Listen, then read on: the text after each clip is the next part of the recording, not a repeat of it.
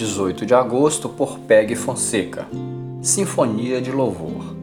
Aclamem o Senhor, todos os habitantes da terra. Louvem-no com cânticos de alegria e ao som de música. Salmo 98, verso 4. A palavra sinfonia significa juntar as vozes em acordes harmoniosos.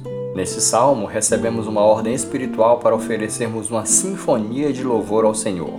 Quando fazemos, envolvemos-nos em algo profundamente espiritual e poderoso. Somos incentivados a fazer isso por meio da atividade de cantar e produzir música em canções espontâneas. O cântico de louvor há de ser alegre e espiritual, e os adoradores hão de estar unidos no culto. O louvor tem apenas um objetivo: exaltar a Deus, aclamar o que ele tem feito. Quando levantamos nossas vozes acompanhados pelos instrumentos de música, é uma sinfonia de louvor. Juntamos nosso louvor ao de todos os habitantes da terra e da natureza.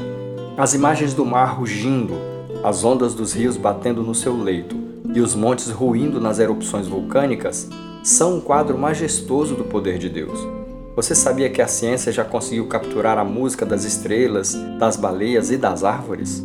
Será que, ao juntar esses sons, não haveria uma sinfonia de louvor? Eu não ouço esse louvor, mas não tem problema, pois não é para minha edificação, é para Ele. É fabuloso pensar que o nosso louvor é uma sinfonia mais poderosa do que qualquer homem poderia compor, uma que usa vozes e instrumentos, além da natureza, que em muito ultrapassa o som da música. Não é para o nosso prazer, nem para provocar nossas emoções. A sinfonia é para Deus.